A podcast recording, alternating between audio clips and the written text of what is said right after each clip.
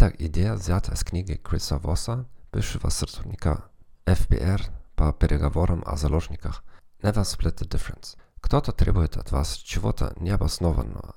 Вместо того, чтобы вы ответили «Я не могу этого сделать» или «Я не хочу этого сделать», вы отвечаете «Как я должен это делать? Как я мог на это пойти?» Таким образом, вы заставляете оппонента сочувствовать вам.